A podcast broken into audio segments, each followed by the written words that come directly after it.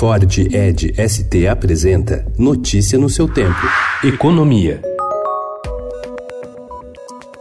Após o presidente Donald Trump afirmar ontem que os Estados Unidos irão trabalhar em um acordo de livre comércio com o Brasil, o secretário de Comércio Exterior do Ministério da Economia, Marcos Troirro, disse que o Brasil vai atuar para firmar um tratado mais ambicioso e abrangente possível com os americanos. Ele lembrou que existem várias formas de acordos e parcerias comerciais possíveis, mas frisou que o governo brasileiro buscará um entendimento que inclua a retirada de tarifas e a criação de cotas de importação com menos tributos.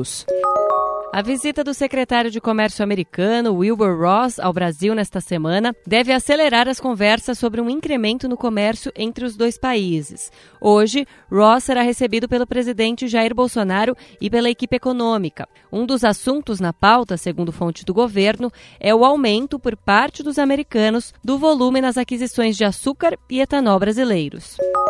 A decisão do presidente do STF, o ministro Dias Toffoli, de suspender o compartilhamento de dados do Conselho de Controle de Atividades Financeiras com o Ministério Público pode prejudicar a pré-candidatura do Brasil à Organização para a Cooperação e Desenvolvimento Econômico, de acordo com o embaixador Carlos Márcio Cozendei, que é o principal negociador da delegação brasileira. A entrada na OCDE, conhecido como Clube dos Países Ricos, é uma meta do governo Jair Bolsonaro.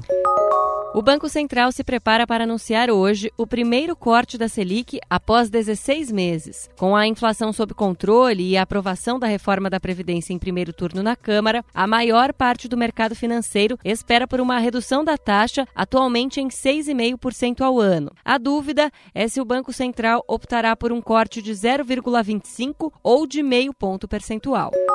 SoftBank paga 760 milhões de reais e fica com 8% das ações do Banco Inter. Menos de uma semana depois de o Nubank receber aporte de 1 bilhão e meio de reais, grupo japonês aposta em rival do setor financeiro. Notícia no seu tempo. É um oferecimento de Ford Edge ST, o SUV que coloca performance na sua rotina até na hora de você se informar.